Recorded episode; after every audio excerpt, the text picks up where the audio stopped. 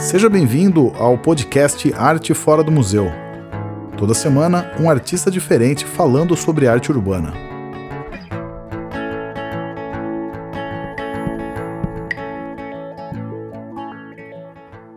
Muito bem, mais uma série de entrevistas. Hoje, uma entrevista internacional. Sem mais delongas, eu vou chamar aqui Alex Fleming para conversar com a gente, direto de Berlim.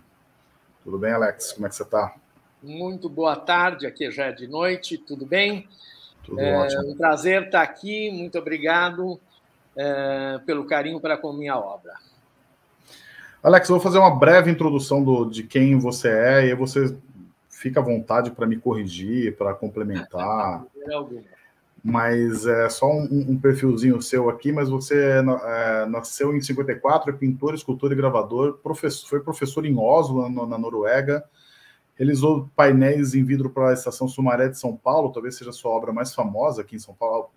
A, a mais longa, com certeza, é, né? A mais famosa, talvez a gente com, consiga falar também um pouco do, da biblioteca, né? Que a Mário de Andrade, né? Que Exatamente. Tem, um, tem uns painéis que você fez ali. E, enfim, e outras, outros trabalhos seus que existem dentro e fora do museu, né? Essa, esse seu trabalho é bem dinâmico na, na é, nessas duas vertentes. É, nessa próxima hora, então, a gente vai trocar uma ideia contigo, falar um pouco da, enfim, sua trajetória. Não, não é um papo cronológico, então não vou começar perguntando como você começou, a gente vai falando, falando da, da vida aqui um pouco e, da, e da, sua, da sua obra, sua trajetória. Mas, para começar, eu queria te perguntar como é que você tá, como é que tem, como é que foi para você, né? Como tem sido, na verdade, né? Porque não acabou a pandemia, né? Como que isso acabou afetando você pessoalmente? Todo mundo foi afetado, é inevitável, mas é, a gente tem conversado com bastante, bastante artistas que aproveitaram esse período de quarentena, de ficar em casa, de ficar no ateliê mais tempo, né? Para criar novas coisas. Eu queria até te perguntar isso, assim, como é que foi isso para você? Se você esse tempo é, que é, que a gente teve que ficar é, quarentenado, se isso despertou alguma coisa artisticamente em você, novas técnicas, no, novos olhares, se você pudesse falar um pouco sobre isso. Olha, eu vou dizer o seguinte, provavelmente contrário ao, à grande maioria das pessoas, é, a pandemia não me afetou. Eu continuei fazendo exatamente o que eu faço, indo todo dia ao ateliê, tanto principalmente na Alemanha, porque eu fiquei sem ir ao Brasil um ano e meio. Mas continuei trabalhando, como sempre trabalho. É, o que me afetou e que muda muito uma parte característica da minha pessoa são as viagens. Eu não pude viajar e eu viajo muito, sempre. E nesse ponto a pandemia foi um pequeno pesadelo porque eu não pude viajar. Mas fora isso, não. Eu continuei fazendo o meu trabalho. Eu acredito que o trabalho do artista é um trabalho muito individual, é um trabalho pessoal. É, eu ponho para fora a minha própria pessoa. E isso continuou completamente independente da pandemia. É, você acabou criando então bastante coisa na pandemia, então você não, não mudou, não mudou seu ritmo. Não mudou meu ritmo e eu sou um artista workaholic. Eu trabalho muito e acredito mesmo que uh, eu gosto de ser um artista caudaloso. Eu gosto também dos outros artistas que produziram muito, tipo Portinari, tipo de Cavalcante, tipo Volpe pessoas que produziram muito, muito em direções bastante diferentes às vezes. Eu acho que isso é ser artista, pelo menos eu sou um artista desta maneira. Eu comecei falando aqui que você tem trabalhos é, tanto dentro do, do, de museu quanto fora de museu, né? É, eu queria que você comentasse um pouco se você lembra como que foi a sua incursão, é, se é que foi realmente pós-trabalhos de galerias, né? Mas essa incursão sua na rua, de trabalhos é, que são expostos na, nas ruas, né? Eu acho que, eu não sei se a Estação Sumaré foi o primeiro trabalho seu, talvez tenha sido o maior trabalho seu realmente de visibilidade na rua, mas essa foi sua primeira incursão realmente de trabalho, digamos Não. assim, arte urbana? Não, a minha primeira obra em arte urbana é um trabalho em mosaicos realizado na estação CPTM de Santo André, um trabalho que eu gosto muito e que gostaria muito que a CPTM uh, eh, cuidasse dele. Uh, depois desse trabalho na CPTM, eu fiz a Sumaré. A estação Sumaré, na verdade, ela levou 10 anos para ser feita. Eu ganhei o concurso até antes da estação da uh, CPTM em Santo André, mas ela demorou 10 anos para ser concluída. Então, é uma, uma persistência, o artista tem que ter uma persistência e uma, força, assim, é, às vezes muito difícil. É, a, a, a, exposição, que, a obra que eu faço na uh, Biblioteca Mário de Andrade, anos depois, ela demorou só três anos. Mas arte pública é isso, são coisas que demoram muito tempo. Minha ideia de Brasil é continuar fazendo várias obras uh, cujo uh, centro principal é a Estação Sumaré. Ou seja, eu quero retratar a população brasileira, os homens e as mulheres do Brasil, eh, anônimos geralmente, em vidro, e espalhar isso, se eu, se eu puder, por várias partes do Brasil. Infelizmente, para isso eu tenho que ser convidado, porque a arte pública é uma arte muito difícil de ser realizada. É, envolve políticos, envolve muitas coisas. Eu quero retratar a população anônima do Brasil em vidro para simbolizar a sua fragilidade, entre outras coisas, para simbolizar quão linda ela é em todos os seus matizes, em todas as suas diferenças, porque a diferença é a nossa riqueza e cada um deve ser respeitado, cada um deve respeitar o outro, e cada um de nós tem poesia dentro de si. Cabe a nós decifrarmos o outro, decifrarmos e aceitarmos o outro. É, e nesse ponto eu acho importante fazer isso no material que praticamente ninguém fez ainda, é, que é a fotografia sobre o vidro, o retrato da população brasileira em vidro.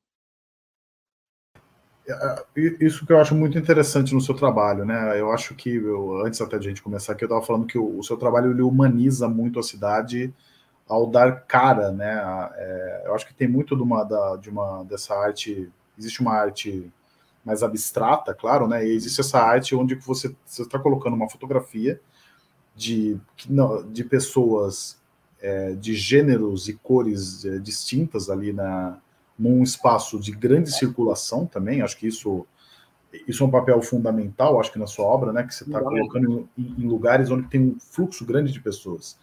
Que eu, eu imagino que esse fluxo grande de pessoas são pessoas que possam olhar para a sua obra e se, se identificar de alguma forma.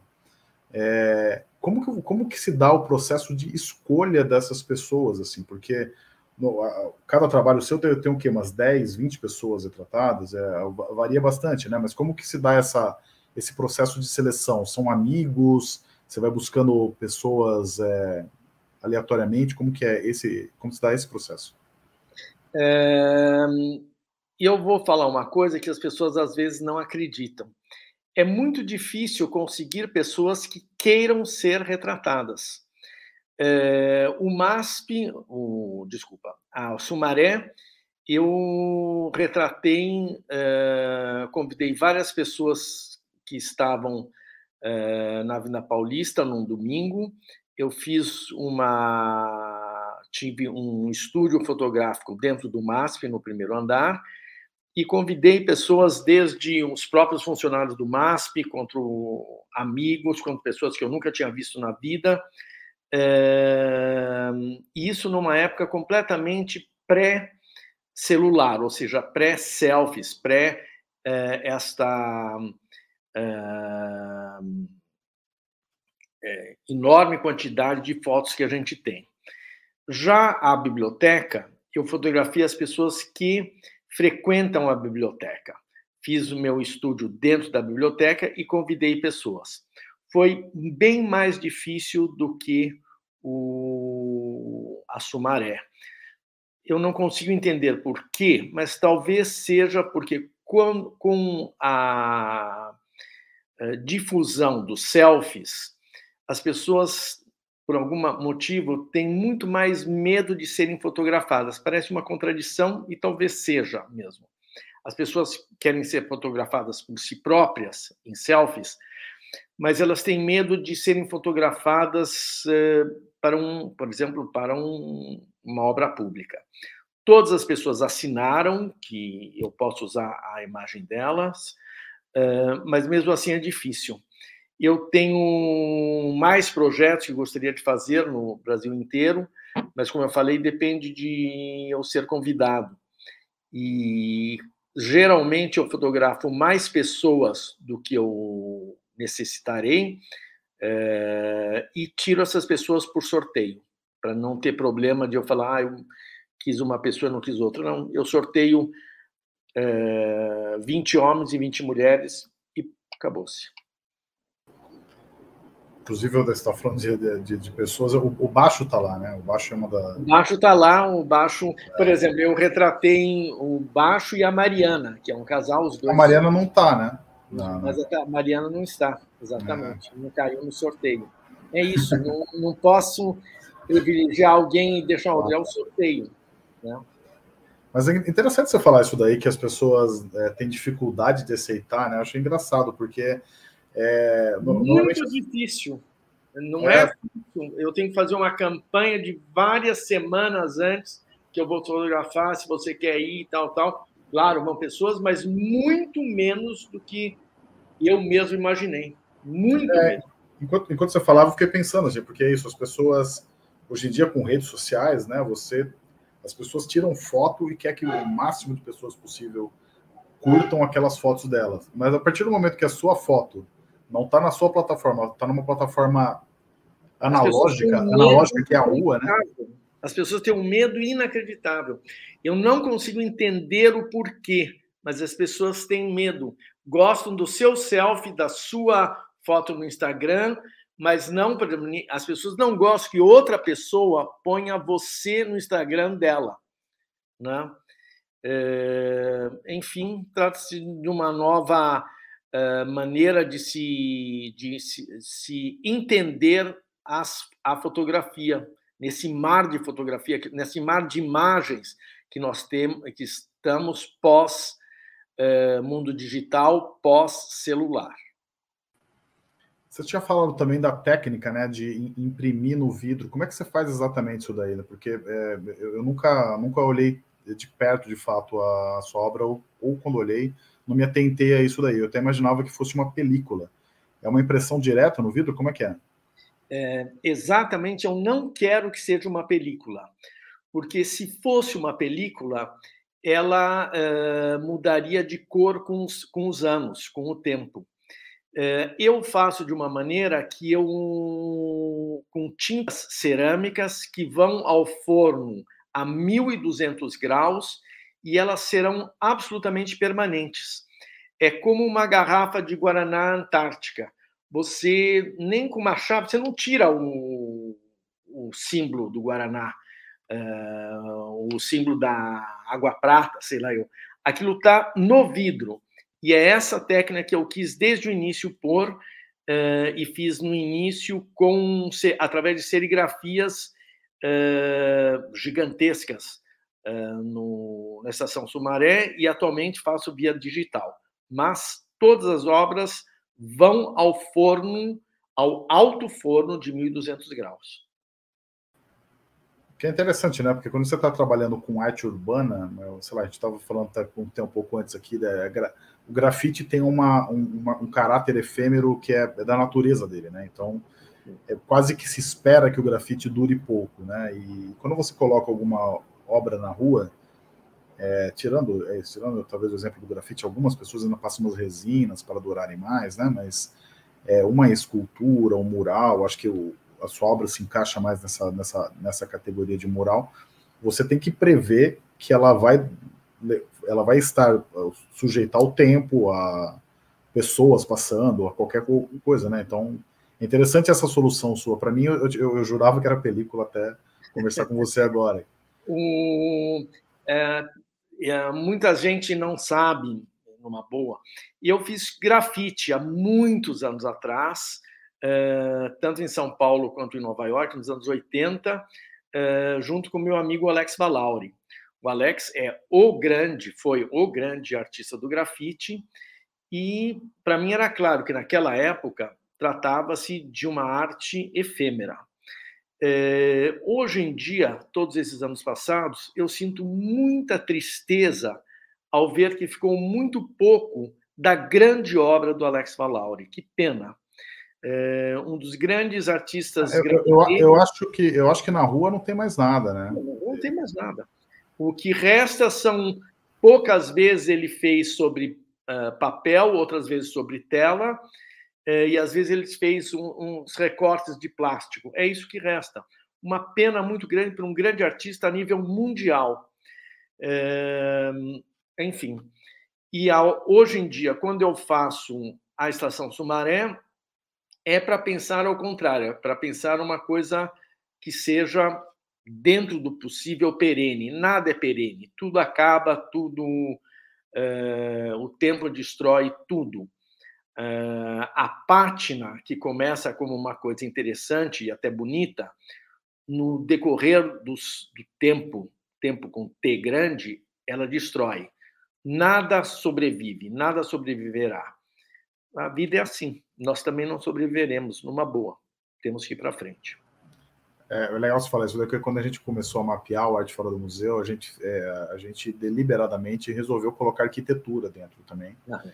É, porque, assim, cara, é um trabalho de arte que as pessoas não se dão conta, numa outra escala, né? Sem dúvida alguma, grande obra de arte. É, e é, e é, muito maior, né? Tipo, as, as pessoas moram né, é, literalmente nessa obra de arte. E essa questão do efêmero é isso, né? A gente até tem uma categorização dentro do site que assim, se a obra está é, ainda está, acho que o termo é ativo, ativa ou ainda não, ou já foi desativada, né? E aí a gente falou assim, cara, é, até em uma, em uma escala de tempo um pouco mais longa, nem, nem os prédios não sobreviverão, né? Não, não. A gente já basta ver a Vila Paulista, é, uhum, é, praticamente é tudo, foi tudo destruído. É com muita tristeza que eu vejo a minha cidade de São Paulo, que foi uh, fundada em 1554, ou seja, tem 400 e tantos anos, uh, e que existe praticamente nada, nada desses 400 e tantos anos. Eh, e eu não estou falando, talvez, do século XVI, eu estou falando de, do ano que eu nasci, 1954. De 1954 tem muitíssimo poucas coisas.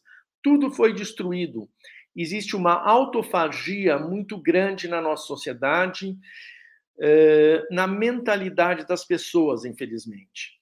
Eh, eu, ao fazer a Estação Sumaré, ao fazer a, a fachada da biblioteca. E ao querer fazer isso em várias outras cidades do Brasil, eu quero contrapor isso, eu quero mostrar às pessoas para que elas se vejam é, e que se é, reencontrem, se é, reconheçam, para que fique alguma coisa. Eu não quero o efêmero absoluto. Não, hoje em dia não. É, no, no, começo da sua explicação, você tinha falado da obra do CPTM, né? E você tinha, você tinha me falado que ela, tá, ela não está tão bem cuidada assim, né? Eu acho que tem um, um caráter da obra pública que é a manutenção dela, né? É, a partir do momento que ela está na rua, é difícil você cuidar dela, né? Alguém tem que fazer esse trabalho por você. É, eu queria que, até que você falasse um pouco como que você vê é, é, esses trabalhos que você acaba fazendo, né? Porque tem um, digamos assim, um cuidador da obra, que seja a biblioteca, a CPTM ou o metrô, né? Como se dá esse essa relação e se tem alguma relação que, que você ainda possui a obra e você pode reivindicar alguma coisa caso seja danificada. É, como que se dá esses contratos? Olha, eu vou falar uma coisa assim, tipo do fundo da alma. A hora que você põe uma obra no mundo, principalmente uma obra pública, ela não mais te pertence. Não adianta. É... Legalmente, eu não tenho nenhuma possibilidade de fazer nada. É... A obra não é mais minha. É... Espero que ela seja bem tratada, mas pode ser que não seja. É... Existe é...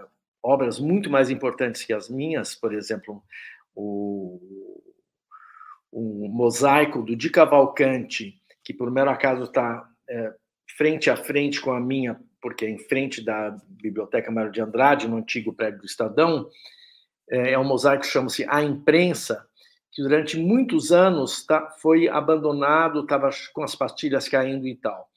E agora, depois de décadas, ele foi restaurado, o que é magnífico. Então, sempre vai depender do poder não necessariamente público, é, porque hum, o prédio do Estadão não é público. É, vai depender do, do nível de, de conscientização de quem tem o poder sobre a obra, poder físico sobre a obra. Você falou sobre arquitetura e falou, e eu vou falar sobre manutenção. Infelizmente, no Brasil, nós não temos o conceito da manutenção. É, eu estudei arquitetura, fiz FAO na USP. É, nós não temos esse conceito. Aqui na Alemanha existe o conceito do de preservar a arquitetura. Você né, tem que ter uma periodicamente rever se os tijolos estão certos, se a estrutura está correta, se obviamente a pintura está correta. No Brasil, isso não é feito. E eu cito uma, um exemplo gigantesco que me, me deixa triste, me faz mal. É Brasília, ou então o, as obras do Niemeyer no Rio de Janeiro, principalmente um museu lá em Niterói. Eu tive lá alguns anos atrás, pouquíssimo tempo atrás, o Museu de Niterói é, não sei, tem 20 anos no máximo, né? mas provavelmente nunca na vida alguém uh, viu a parte dos, uh, do corrimão ou da rampa e tal. Então, o concreto está uh, eh, se, se, explodindo. Então, ninguém nunca foi lá e pôs, a consertou, teve a manutenção. E se isso não foi feito numa obra arquitetônica que as pessoas usam, imagina as obras artísticas. O bom das obras artísticas, o que nos salva da arte pública, é que ela geralmente é inatingível. É o caso específico do Vitor Becheret, eh, em homenagem a Caxias, gostemos ou não do Exército, mas a obra de arte é absolutamente linda, foi a maior estátua equestre do mundo quando foi feita, eh, e esteticamente todo o seu pedestal é extremamente bem resolvido. É, ela não foi destruída ainda porque está lá em cima. Né? O, vários uh, painéis do Portinari não foram destruídos porque estão dentro do uh, Palácio Capanema, no Rio de Janeiro. Se tivesse, ou dentro da, da igreja de São Francisco, na Pampulha. A parte que está fora, são os azulejos na igreja da Pampulha, estão bastante dilacerados, precisariam de ter uma, eh, um restauro. Né? E no Brasil há ótimos restauradores. Isso poderia ser feito, depende da vontade política e da vontade civilizatória de quem a isso é respeito.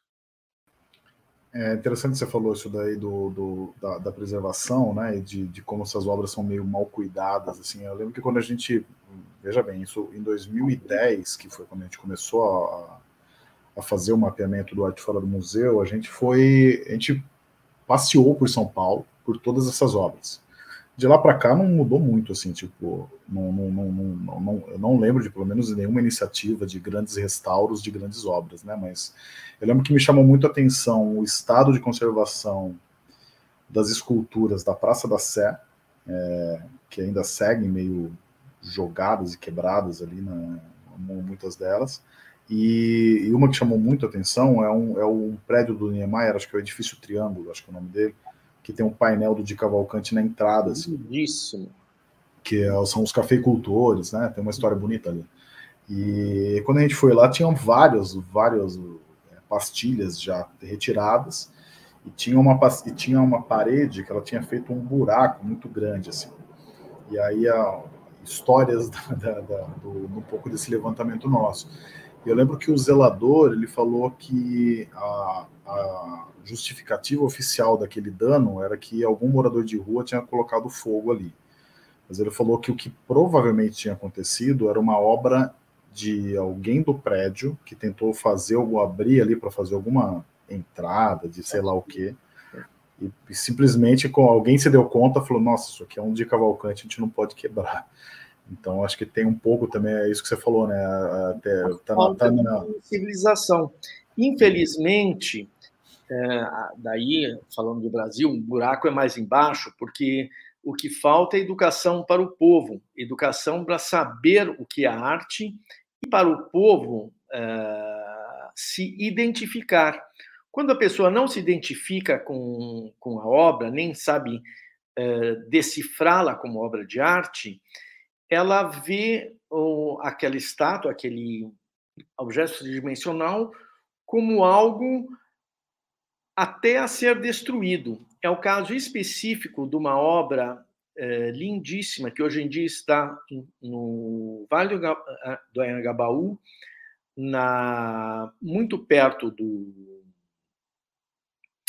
do Viaduto do Chá, que é uma escultura em granito de uma Índia chamada Guanabara. É granito, ou seja, é uma pedra fortíssima, muito difícil de querer se destruir.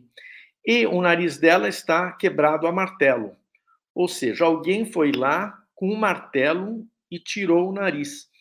Só pode ter sido alguém que não tem nenhuma uh, conexão com arte, com nenhuma conexão com a sua própria cidade. Uh, ou seja, nós temos que começar com um, um programa muito mais amplo de educação já nas escolas, de alimentação, de tudo, porque assim é bastante difícil. Existe uma outra é, estátua Art Deco lindíssima, que é uma mulher tocando uma harpa, essa em alabastro ou mármore, agora não estou me lembrado, na pracinha bem perto da, Faria, eh, da é, Avenida Faria Lima. E a harpa foi quebrada, então estava a pedra, que é um mármore ou, ou, alabastro, e alguém foi e arrancou e quebrou. É, por que isso? Porque a pessoa não se identifica, não se identifica com a cidade, não se identifica de que a praça é dele. A praça não é o mundo de fora, a praça é ele se ele deveria cuidar para si próprio. Ou seja, nós temos muito ainda o que fazer no Brasil e basicamente tudo isso começa com educação. É, eu, eu, eu, dei exemplos de 10 anos aqui, mas você, você, falou que você começou lá, lá atrás, ainda na época do Alex Valauri, né? Enfim, precursor aí da, da arte urbana no Brasil, em São Paulo especificamente, né? É, você vê alguma diferença de, de, dessa visão de arte urbana daquela época para hoje no, no Brasil? Tudo bem que você, você hoje você está em Berlim, mas acho que você ainda acompanha bastante o, o, o cenário daqui, né? É, porque o, o, o, que eu, o que eu sinto aqui, por, por exemplo, no, com, com relação a grafite especificamente, houve uma quebra aí de um, de um preconceito, né? Que até, sei lá, se você falasse grafite há 10, 15 anos, ainda era visto algo como muito mais marginal do que hoje em dia. Hoje em dia, enfim, a indústria meio que abraçou o grafite como uma linguagem. É, se você pudesse falar como que, é, como que você vê essa visão da arte urbana lá dos anos 80 até hoje, assim, no Brasil, se houve evolução algum, em algum, aspecto? Não há menor dúvida, houve uma grande evolução, eh, principalmente na recepção, porque o Alex Valauri muitas vezes tinha grandes dificuldades em, em, em grafitar, eh, todos nós poderíamos ter sido presos, isso é década de 70, 80, muito, muito tempo atrás. E hoje em dia eu vejo que a sociedade entendeu o grafite como uma parte uh, da convivência urbana. Isso é muito bonito. E também a gente vê isso pela quantidade que São Paulo tem de arte de grafite urbano. Isso é lindíssimo. Eu acho uma grande galeria a céu aberto, um grande museu a céu aberto, melhor do que galeria um museu a céu aberto. Eu acho isso magnífico em São Paulo e isso foi, sem dúvida alguma, uh, chegamos a essa situação devido à persistência dos artistas. Parabéns aos grafiteiros, não há a menor dúvida. E Berlim tem uma cena bem forte também, né, de, de, de arte urbana, assim. Né? Mas eu acho São Paulo melhor. Ah, eu acho São isso, Paulo. Isso que eu queria ouvir. Não há a menor dúvida que, tanto em tamanho quanto em, em diversidade, São Paulo é melhor do que Berlim, não há a menor dúvida. Mas acho que o. Mas voltando até um pouco desses é, é dessa arte urbana mais clássica, né, tirando grafite, é, Berlim acho que tem uma, uma, uma preocupação em preservação de, de obra de arte pública maior do que São Paulo. Infelizmente, sem dúvida, não tem nem comparação. É a questão da é, do conceito de preservação. Isso aqui, é, na Alemanha, existe um conceito de preservação é, gigantesco, inclusive pelo fato da guerra. Como tudo foi destruído, tenta-se preservar qualquer coisa que não tenha sido destruído. Leva até exageros muito grandes. Aqui, qualquer coisa fica unter Denkmalschutz, então você não pode nem mudar nada, tá, tá, tá, tá. Mas é, eles têm essa grande vantagem da ideia da preservação, principalmente da arquitetura. Por exemplo, na arquitetura não se mexe nem uma, nenhum tijolo de alguma é, de algum de alguma construção. Eu não estou falando de palácios, de museu, não. Uma construção civil. É, existe essa uh, homenagem ao passado, que é uma maneira de você entender a própria sociedade. O Brasil falta isso. O Brasil falta ver o seu passado, entender o seu passado, aceitar o seu passado e preservar o seu passado. Não é destruindo o passado que nós vamos uh, tirar as coisas ruins, de maneira alguma. Nós temos que entender o nosso passado e que e a partir do passado construir o futuro. Agora eu vou fazer a pergunta cronológica. Eu queria que você falasse um pouco como que você começou, Alex. É, adolescente, foi depois da FAO que você começou a produzir coisas. É, como se deu, como se deu esse, esse, esse gostinho inicial do, pela arte? Eu, eu falo uma coisa que parece que estranho assim. Eu desde criança eu sabia que eu era artista, desde muito, muito, muito cedo. É... Minha família fez o que pôde para eu não ser artista, mas é isso. Eu sou artista desde cedo, tinha certeza total. É... Tive uma grande sorte na vida que foi nos 20 e tantos anos, eu ganhei a Bolsa Fulbright do governo americano. E exatamente quando os 20, 20 e poucos, 20 e muitos anos, quando uh, várias pessoas que, se não tiverem um apoio uh, financeiro, você faz alguma outra coisa da vida, porque você não consegue. E eu tive esse apoio financeiro, surpreendentemente, do governo americano. Foi inacreditável, para mim foi muito importante. Eu fui a Nova York, fiquei três anos, tive todo o dinheiro para fazer todos os projetos que eu quis eh, e sou muito grato por isso. Eu tive muita sorte na vida, sem dúvida alguma. Eh, a vida de um artista é muitas coisas juntas.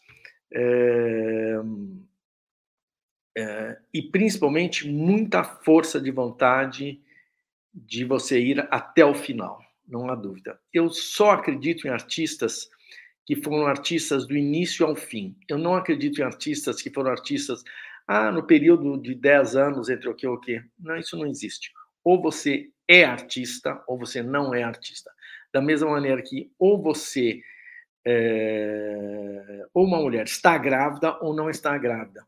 Vou até falar o seguinte: é, ou você é religioso ou você não é religioso, ou você acredita ou você não acredita. Não eu não, não acho que existe.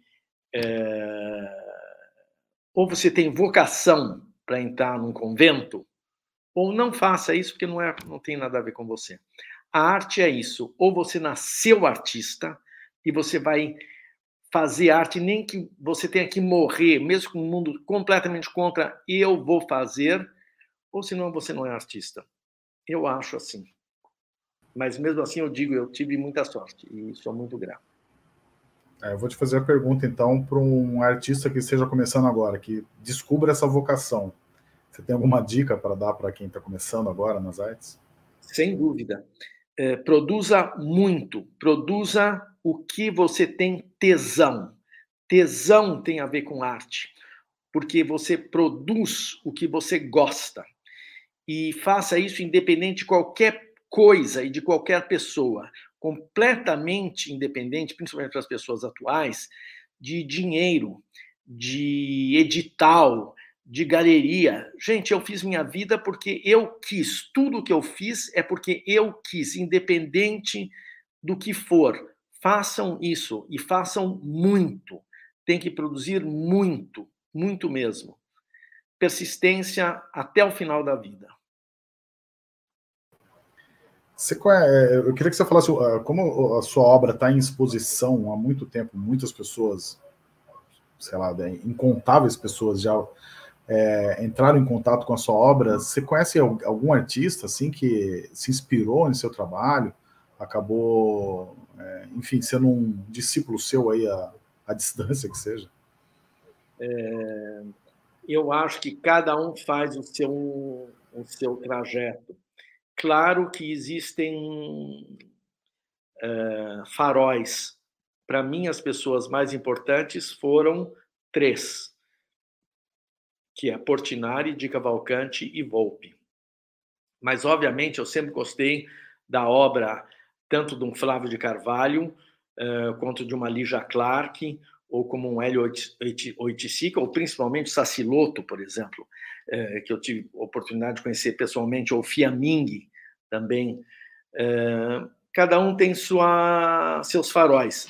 Mas, mesmo assim, o artista faz coisas completamente diferentes. Eu gosto muito do Saciloto, gostei muito do Fiaming, adoro o Volpe, mas minha, minha obra não tem absolutamente nada a ver com isso, né? nada a ver com eles. Mas, mesmo assim, são pessoas que me inspiraram. Eu me lembro outro artista muito importante na minha vida, que foi um choque das grandes é, emoções que você tem na vida. Eu era muito jovem, não sei quantos anos, 18, 19. Foi quando eu vi a exposição do João Câmara no MASP, que chamava-se Cenas da Vida Brasileira. E ali o João Câmara mostrava em grandes produções, ou seja, em produção caudalosa, ele mostrava telas e gravuras, ou seja, eh, técnicas diferentes, exatamente o que eu gosto, e mostrava a história do Brasil sobre a ditadura Vargas. Eu achei algo espetacular, espetacular. Sabe assim, você fala, meu Deus, é absolutamente isso que eu quero fazer na vida. Você falou de técnicas diferentes, o seu, o seu trabalho é, é, é, esse trabalho que realmente você falou, né? Você começou, você passou pelo grafite, você, esse trabalho seu em vidro é, é, é muito único, né? E tem até algumas insta instalações que você fez, é, trabalhando até com caráter escultórico também. É, eu ia te perguntar se tem algum meio que você ainda não não entrou, que você gostaria de, de fazer, o digital, talvez, alguma coisa assim? O digital eu já fiz. Eu tenho um amigo meu que falou o seguinte, Flamengo, só falta você gravar um disco. Mas uh, não. Eu quero fazer várias coisas. Eu acho que o artista não deve se limitar em nada. Você deve e você pode fazer o que você quiser. Depende de você. Depende de aonde você quer pôr a sua energia. Eu fiz coisas completamente diferentes. Acho que artista é a pessoa que faz coisas completamente diferentes. Porém, eu me considero um pintor, por mais incrível que pareça. Um pintor que se usa, que usa a fotografia, mas eu não me considero um fotógrafo é, me considero um pintor. A partir de uma. Um pintor que tem uma espinha dorsal na fotografia. Né? Esse trabalho seu, é, é, eu, queria, eu queria também falar um pouco sobre isso, que é, um, é uma característica também para muita gente que não conhece como é que se, se faz uma obra de arte, principalmente em grande escala, como o seu trabalho, é que o artista normalmente não está sozinho, né? Você tem assistentes, você tem uma, uma grande equipe. É, como que é trabalhar, é, por mais que você tenha uma cabeça pensando, com várias mãos é, é que ajudam você a concretizar o que sai daqui? Mas aí eu vou falar uma coisa muito clara em relação a mim. É, eu praticamente nunca tive assistentes. Eu gosto do meu trabalho sozinho no, no, no, no ateliê eu tive assistentes em todas as questões industriais. Por exemplo, obviamente, para o, a estação Sumaré, que foi a primeira coisa gigantesca que eu fiz, era impossível fazer sozinho. Eu tive um assistente que chama-se Ricardo Ramalho, um cara sensacional. E, além do Ricardo Ramalho, tinha toda uma equipe da eh, vidraçaria Santa Marina, porque seria impossível realizar, concretizar em, em termos industriais. É o caso específico de todas as obras em vidro. Eu preciso fazer em fábricas, preciso da pessoa da fábrica, preciso do, do, dos técnicos dos fornos, que eu não entendo nada de forno, é, preciso do, dos técnicos da é, clonagem de dois vidros. É, é isso é muito enriquecedor você trabalhar com outras pessoas. Agora, eu acredito no, no artista como é, expressão individual da pessoa. É, eu acho que o artista é a pessoa que assina. Eu, pessoalmente, tenho dificuldades em, é, em decifrar um coletivo. Um coletivo para mim, eu acho que lá dentro vai ter uma pessoa que fez o... a obra. Da mesma maneira que a arquitetura, a arquitetura você uh, necessita de uma equipe gigantesca, tal, tal. mas foi o Oscar Niemeyer que fez, foi o Villanova Artigas que fez, foi o meu professor uh, Paulo Mendes da Rocha que fez. Claro que é necessário uma equipe gigantesca, mas existe o autor. Outra pergunta também, para não perder o fio da meada aqui, né? Você começou a falar que o, esse, esse pontapé inicial se deu com essa bolsa dos Estados Unidos, né? Do, do seu trabalho. Então, seu trabalho já começa um pé no Brasil, um pé fora, que era o, o, até a pergunta que eu ia fazer, como, como que porque acho que assim tem um é quase uma escadinha aí de, de é, principalmente do artista urbano que assim o cara pinta primeiro na parede para depois ir para uma galeria para depois talvez é, expor fora né do, do, do, país você já começou com, com esse um, um, pé aqui um pé um pé nos Estados Unidos no caso né mas como que se deu essa esse trabalho seu você desde sempre você já começou a produzir pensando no mercado exterior ou como que se deu essas outras portas que se abriram? Não, primeiro, eu, eu produzo sem pensar em nenhum mercado. Absolutamente não tem nada a ver com o mercado, absolutamente não. Segundo, a questão se dá por uma outra razão, e é uma razão totalmente pessoal. É, eu viajei a vida inteira, é, muito antes, já comecei a viajar muito antes da, da Bolsa Fulbright, por uma questão de família. Meu pai era piloto e minha mãe era aeromoça. Nós viajamos sempre, sempre, sempre, sempre. Eu, com três anos de idade, já fui morar nos Estados Unidos a primeira vez. É, então, é, sei lá, eu é, não sei se podemos falar que, para mim, essa é uma questão karmática ou não, porque a vida inteira eu estive em trânsito. É, isso. Não acho que isso é uma coisa boa ou má, mas é um fator determinante, não há a menor dúvida. Você sempre foi tão cidadão do mundo, então, né? Foi, foi meio que isso. Eu, uh, eu uh, por exemplo, moro hoje em dia em Berlim mais anos do que eu morei em São Paulo. É, hoje em dia, obviamente, muito mais do que metade da vida eu morei fora do Brasil, em diferentes lugares. É, e gosto de viajar. É, tive o privilégio de poder viajar e tenho consciência disso. É, a gente falou da, do trabalho da biblioteca e falou do trabalho também da, da Sumaré, que eles são eles são eles são praticamente não são a mesma técnica. Isso que eu queria falar com você. Eu queria que você explicasse um pouco o que, que mudou. A gente falou bastante de eu não gosto de usar o termo evolução porque evolução pressupõe que o outro era pior que o que o que você faz hoje, né? Mas é, como que você deu essa tra transição de uma técnica que existia há 20 anos e da técnica que você usou há cinco anos na, na, na, na biblioteca? O que, que melhorou? O que, que você viu quando você se, se viu fazendo é, praticamente o mesmo trabalho, só que com as técnicas atuais? Podemos até falar, sem dúvida alguma, em evolução, porque a técnica evoluiu. Quando eu fiz a Estação Sumaré, seria impossível fazer ela a cores, é, por uma questão técnica. É, a Estação Sumaré foi feita com serigrafias a partir de fotolitos. Os fotolitos, obviamente, só têm uma cor. E, e são caríssimos, caríssimos, algo assim. Uh, tudo isso eu consegui fazer com o apoio da imprensa oficial, porque é, o metrô é uma coisa oficial.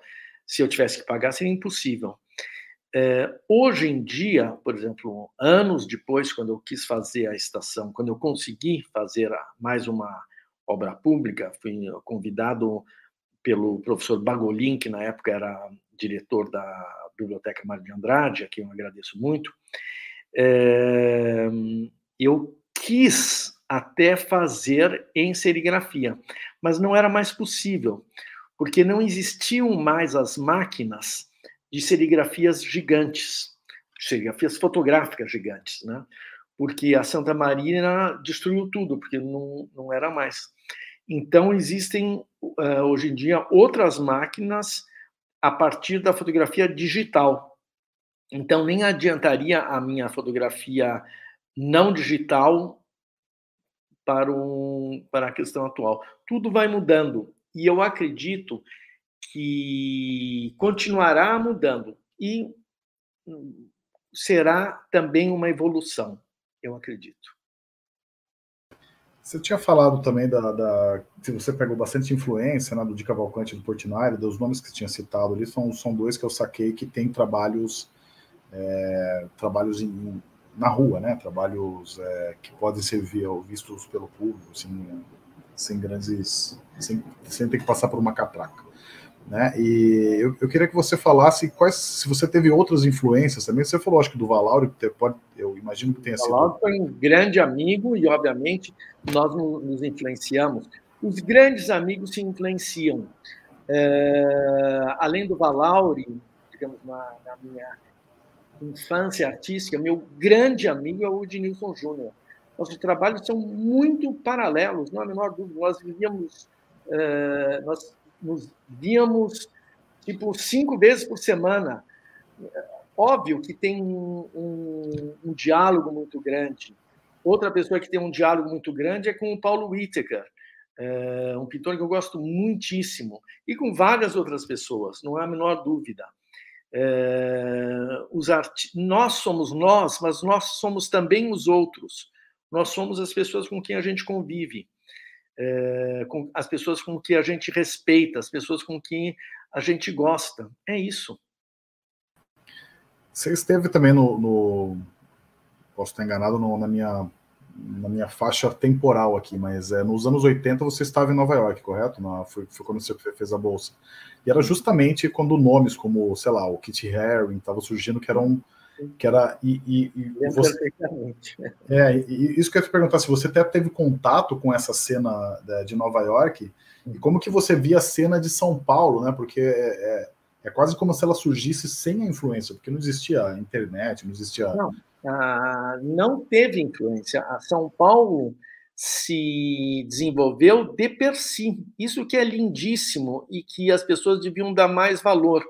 Eu fico muito chateado quando muitas vezes você vê tese da UNC e fala que ah, fulano de tal em 1920 teve é, influência de Käthe Kollwitz. Gente, em 1920 ah, não existia livro sobre de arte, a fotografia era muito cara. Você acha que um outro artista vai saber o que Cat Kollwitz está fazendo na Alemanha? Isso é, é uma, uh, uma visão pós uh, arte e, obviamente, uma visão com um complexo de vira-lata, como dizia muito bem Nelson Rodrigues. É, tudo que é estrangeiro é bom e nós sempre sempre somos caudatários. Não tem nada a ver com isso, isso é totalmente errado. No Brasil, as coisas se desenvolveram, principalmente no grafite, de per si. E é por isso que eu volto a falar que eu acho a cena do grafite em São Paulo a melhor cena do grafite no mundo. Muito melhor do que aqui em Berlim, sem sombra de dúvida. Muito legal. Uh, Alex, a gente está quase chegando no finalzinho. Eu prometi uma horinha de conversa, a gente está em 52 minutos aqui. É uma pergunta que eu estou me segurando para fazer desde o começo, mas eu sempre deixo para o final. É que, que você está sempre levantando a bola para quase eu cortar aqui. E agora finalmente eu vou cortar essa bola. Mas é que é o seguinte: é, é a pergunta que a gente sempre faz para os artistas, e isso não é nem dessa série de entrevistas que a gente vem fazendo durante a pandemia, mas desde que a gente começou o projeto do Arte Fora do Museu, que é a gente percebeu como que a arte tem um poder transformador na vida das pessoas e a arte urbana mais ainda, porque é uma arte é, que você alcança muita gente, né? Muita gente passa na rua, é, muita gente não se dá conta de como que a arte está dentro da vida delas e tem até um, um caso clássico, teve um, um desenho dos gêmeos há uns 10 anos também que foi apagado do do Engabaú, e aí as pessoas começaram a notar que tinha um desenho. Quando você tira a obra de arte, fica um vazio na cidade, e você não e você nem sabe o que, que tinha. Ela falou, cara, tinha alguma coisa aqui, mudou a minha cidade. Ou seja, a arte tem um poder transformador realmente, né? E o seu trabalho é, atinge muita gente que desce da estação do, do, do metrô, pessoas que passam em frente à biblioteca, são dois lugares de um fluxo muito grande de pessoas, e eu imagino que essas pessoas sejam afetadas pela sua obra de alguma forma e que falem para você ou que relatos desse de como essa a sua obra mexeu com a vida delas, mudou, transformou a vida dessas pessoas, chegue até você. Eu queria que você contasse alguma história assim que te tocou de alguém que tenha é, tido contato com uma obra sua e você tenha ouvido o relato, a pessoa te falou realmente, falou, cara, esse trabalho seu mexeu comigo de tal forma. Se você tiver alguma história dessa, que acho que são essas histórias que humanizam a cidade e, e que provam que, a, que uma obra de arte é, tem esse poder transformador em cidades, principalmente cidades cruéis, assim como São Paulo. Eu posso contar várias coisas. É, primeiro, vou te contar coisa ótima que eu fico extremamente honrado. Muitas pessoas falam comigo que conhecem minha obra, me mandam hoje em dia uh, e-mail ou depois Facebook, hoje em dia Instagram. Uh, isso é extremamente reconfortante. É, e isso que eu volto a falar para os artistas jovens, ou seja, faça a sua obra independente de, do que o crítico vai falar, do que a galeria vai falar ou do que o edital vai dizer. Gente, a obra você tem que fazer e essa obra vai falar com o público de alguma outra maneira. A obra, principalmente da Sumaré, é, que é, sem dúvida alguma é a minha obra mais é, conhecida e obviamente porque muito mais pessoas passam é, tanto dentro do metrô quanto lá embaixo na Avenida Sumaré, aconteceu mais de uma vez, várias vezes, é, e algumas de uma maneira estranhíssima, mas hoje em dia a gente ri do assunto, de eu receber é, quase uma intimação judicial de pessoas que acham que foram fotografadas e que estão lá.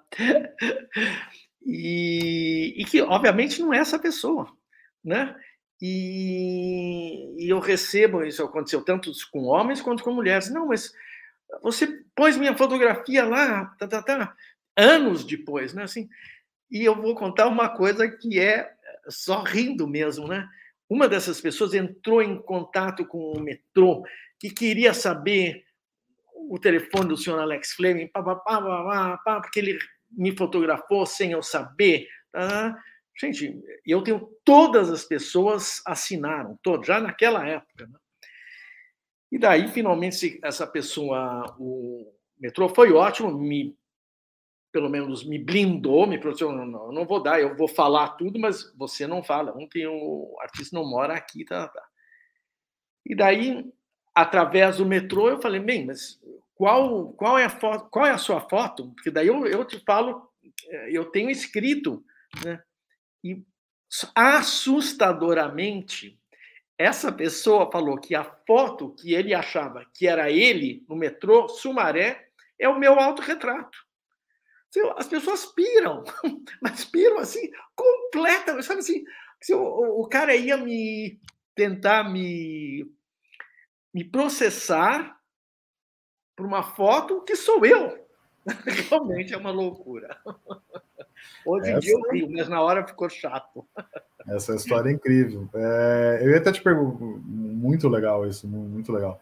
Engra, engraçado, né? Ainda bem que não deu nada, ninguém te. Hoje em dia é engraçado, exatamente. É, exatamente, no momento de tensão, né? Mas é, eu ia até te perguntar como que a. É, eu acho que daí sim, as pessoas, os reais retratados, como que eles reagem, porque tem um passar do tempo ali também, né? Você tá. É um. É você foi meio parado ali, tipo, você foi congelado no tempo. Da, é, a obra de arte também tem esse, tem esse papel, né? Que é um retrato do tempo, um retrato da pessoa naquele tempo. Como é que as pessoas reagem passando o tempo, assim, se elas olham e falam, Alex, tá muito legal. conceituais que eu fiz na Sumaré, fiz na uh, biblioteca e quero fazer no, ao, ao, ao redor do Brasil. Em todas essas obras públicas, eu só retrato pessoas entre 20 e 30 anos, com uma exceção que sou eu. Eu, como artista, vou envelhecendo e as outras pessoas estão no auge do, da sua do seu de ser adulto, né, dos 20 aos 30. E daí, principalmente na Sumaré, que já tem mais tempo, as pessoas, tem vários que eu retratei que eu não tenho nenhum contato, mas as pessoas que eu tenho contato vão lá levar os filhos. Tem um que agora vai levar um netinho uh, e tal, uh, e tem um carinho muito grande pelo que ele é, pelo que ele foi, pelo retrato dele. E isso que também tem a ver, que eu quero retratar essa população e deixar essa população, também para a pessoa despertar essa ideia de preservação do passado, preservação de tudo do passado, preservação do Brasil, no caso da população do Brasil através da obra de arte. É, mas as pessoas têm um carinho muito grande, eu fico muito, muito contente com isso. Gostaria até muito de ter relação com, ter contato com todas as pessoas que eu fotografei no metrô, mas mais da metade eu nunca mais vi, não tenho a menor ideia onde estão, não tenho ideia. Eu só vou complementar o que você falou. Acho que tem muito da preservação do passado dessas pessoas, mas acho que, tem um, acho que a sua, é, é, esse, essa, esse tipo de obra sua especificamente é quase como uma lição de falar assim, olha, vamos preservar a cidade, vamos preservar a arte da cidade. Ela tem um valor e você pode se enxergar nela, né? Você se enxerga, você se reconhece nela. Você hum. é a cidade, você é o metrô. Você é essa coisa frágil que é o vidro. Somos uhum. nós. Alex, cara, estou muito feliz com a conversa nossa aqui. Foi um belíssimo papo. É... Eu que agradeço muito. Muitíssimo obrigado. Um grande abraço para todos no Brasil. É... E vamos em frente. Vamos mudar sempre o Brasil para melhor, melhor, melhor e melhor. Muita educação para todo mundo. Alex, não precisa sair daí não, eu só vou encerrar aqui e já volto a falar com você um segundinho. Mas é isso, esse foi o Alex Fleming em mais uma conversa do Arte Fora do Museu e nos vemos na semana que vem.